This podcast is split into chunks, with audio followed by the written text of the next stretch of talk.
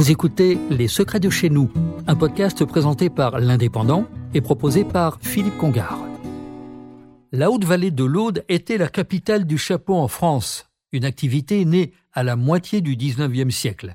Une quinzaine de chapelleries employaient 6000 personnes, on exportait fièrement dans le monde entier. Mais à partir des années 60, le chapeau perdait du terrain, la mode l'excluait et les Chinois s'emparaient du créneau. La dernière fabrique a réussi à vivre jusqu'en 2018 dans le petit village de Montazel. Village de 600 âmes qui depuis 2019 a repris le flambeau sous la houlette de Sonia Milk, née en Irlande d'une maman française originaire du village.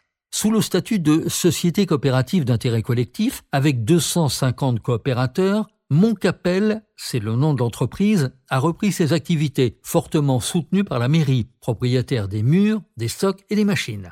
Tout a redémarré et après quatre ans, tout le monde est content. Les résultats et les clients répondent présents.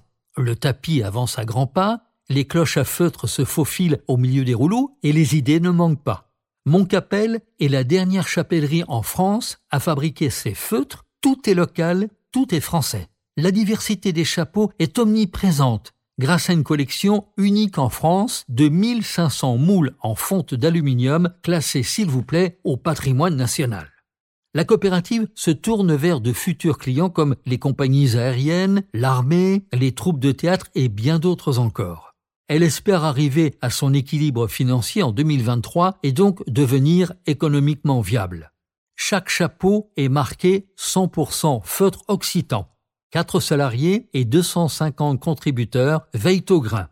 Fabriquer des chapeaux et des couvre-chefs de grande qualité en feutre de laine, telle est l'une des devises de la coopérative. Un site internet vous en dit plus, moncapel, m o n t c a p e page collaboration. C'était Les Secrets de chez nous, un podcast présenté par l'Indépendant et proposé par Philippe Congar.